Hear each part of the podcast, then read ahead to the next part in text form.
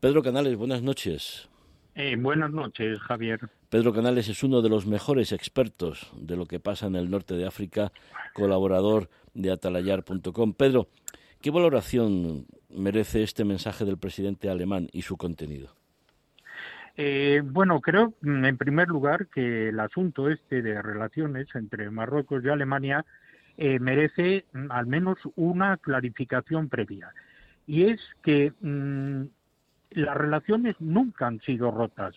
Eh, es verdad que Rabat llamó a su embajadora en Berlín a consultas a raíz de una serie de acontecimientos, pero las relaciones nunca se rompieron, lo mismo que con España que también mandó a consultas, llamó a consultas a la embajadora en Madrid y las relaciones se han mantenido.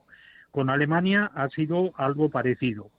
Eh, ciertamente hubo declaraciones de algunos diputados alemanes eh, favorables al Polisario y también un informe que se atribuye a un instituto de investigación, un instituto de estudios estratégicos cercano al gobierno, que era desfavorable a Marruecos y sugería que había que apoyar a Argelia. Eso es cierto, pero yo pienso que no eran razones suficientes para un choque diplomático. En realidad, mm, a mí me parece que fue una metedura de pata por parte de la diplomacia marroquí en llevar el asunto con Alemania hasta un, a un extremo bastante fuerte, que era el llamar a la embajadora a consultas.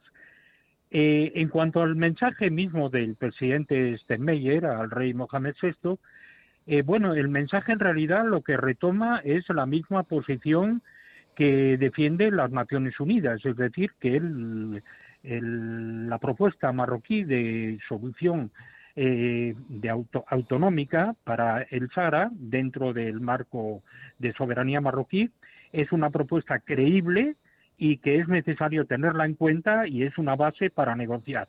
Es la posición que está defendiendo Alemania. No es una posición nueva a nivel internacional, es eh, la misma de las Naciones Unidas. Es importante, en cambio, mm, que la Alemania invite al rey Mohamed VI a visitar Alemania. Esto en, la, en el lenguaje diplomático, que siempre tiene muchos aspectos un poco alambicados, invitar a un jefe de Estado a visitar el país es ya un nivel muy elevado de intenciones de crear una relación estratégica sólida, durable eh, y duradera. Es decir, que eso sí, sí que lo veo importante. Pero mm, el apoyo a esta solución eh, no significa que Alemania eh, haya decidido reconocer soberanía eh, marroquí en el Sahara, como ha hecho los Estados Unidos.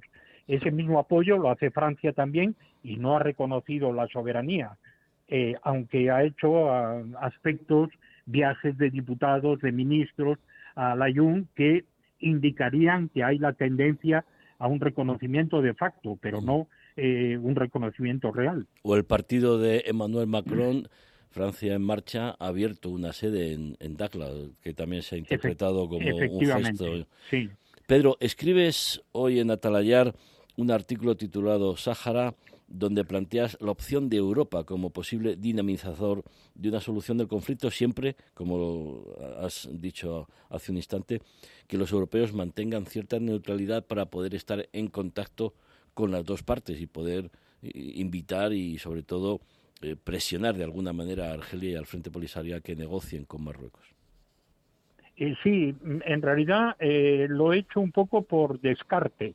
Es decir, primero descartando los, las potencias, los países o los bloques que podrían ejercer una influencia mediadora para resolver el conflicto y que la han perdido o no tienen intención, voluntad de hacerlo.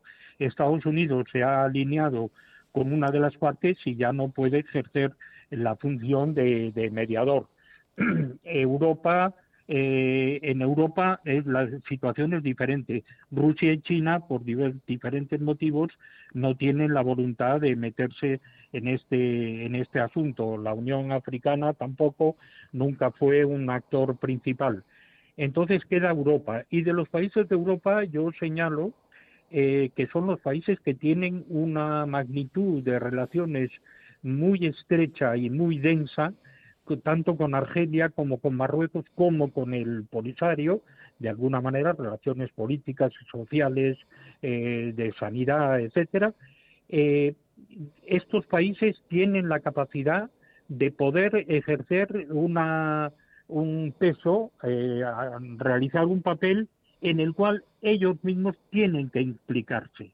Es decir, yo lo que me parece, lo que sugiero, es que no se trata de, de, dejarles el lugar para que se reúnan. Eso se hizo en Londres, se hizo en Lisboa, se ha hecho en Suiza, eh, se intentó hacer en Francia, se ha hecho en Nueva York y no ha dado resultado. El problema no es dejarles que se reúnan o animarles a que se reúnan, sino participar de alguna manera en la búsqueda de solución del conflicto. Pedro, Marruecos eh, en estos días ha dado por terminada la labor de su embajador en Argel como respuesta a la ruptura de relaciones por parte de Argelia de hace unos meses. ¿Crees que es posible recuperar la relación o al menos eh, que se sienten a negociar? La última negociación fue en el marco de Naciones Unidas en, Ginebra. Eh, bueno, realmente eso lo veo difícil. Mm, difícil al menos hasta que no esté encarrilado o tenga vías de solución el problema del Sahara. Eh, por la implicación directa que tiene Argelia en el mismo y, por supuesto, Marruecos. Eh, lo veo bastante difícil. Mm, el embajador marroquí en Argel estaba en un limbo, es decir, era embajador en un país con el cual se han roto las relaciones existen relaciones, eh, relaciones diplomáticas rotas, porque hay otras relaciones que existan y se mantienen. Hay contratos eh, eh, económicos, comerciales entre los dos países que no han expirado todavía y que no se han roto. posiblemente expiren este año. Entonces hay un encargado de negocios, alguien que mantiene el vínculo por si acaso surgen problemas en las relaciones, pero mm, restablecer las relaciones diplomáticas yo francamente lo veo difícil eh, mientras no haya, digo, una vía o abierto un camino que indique que se puede hablar de una posible eh, solución al problema del Sahara. Pedro, ya una última cuestión. En tu artículo hablas de representantes del pueblo saharaui Quizá estás pensando en alguien más que el Frente Polisario, por ejemplo, Saharauis por la Paz.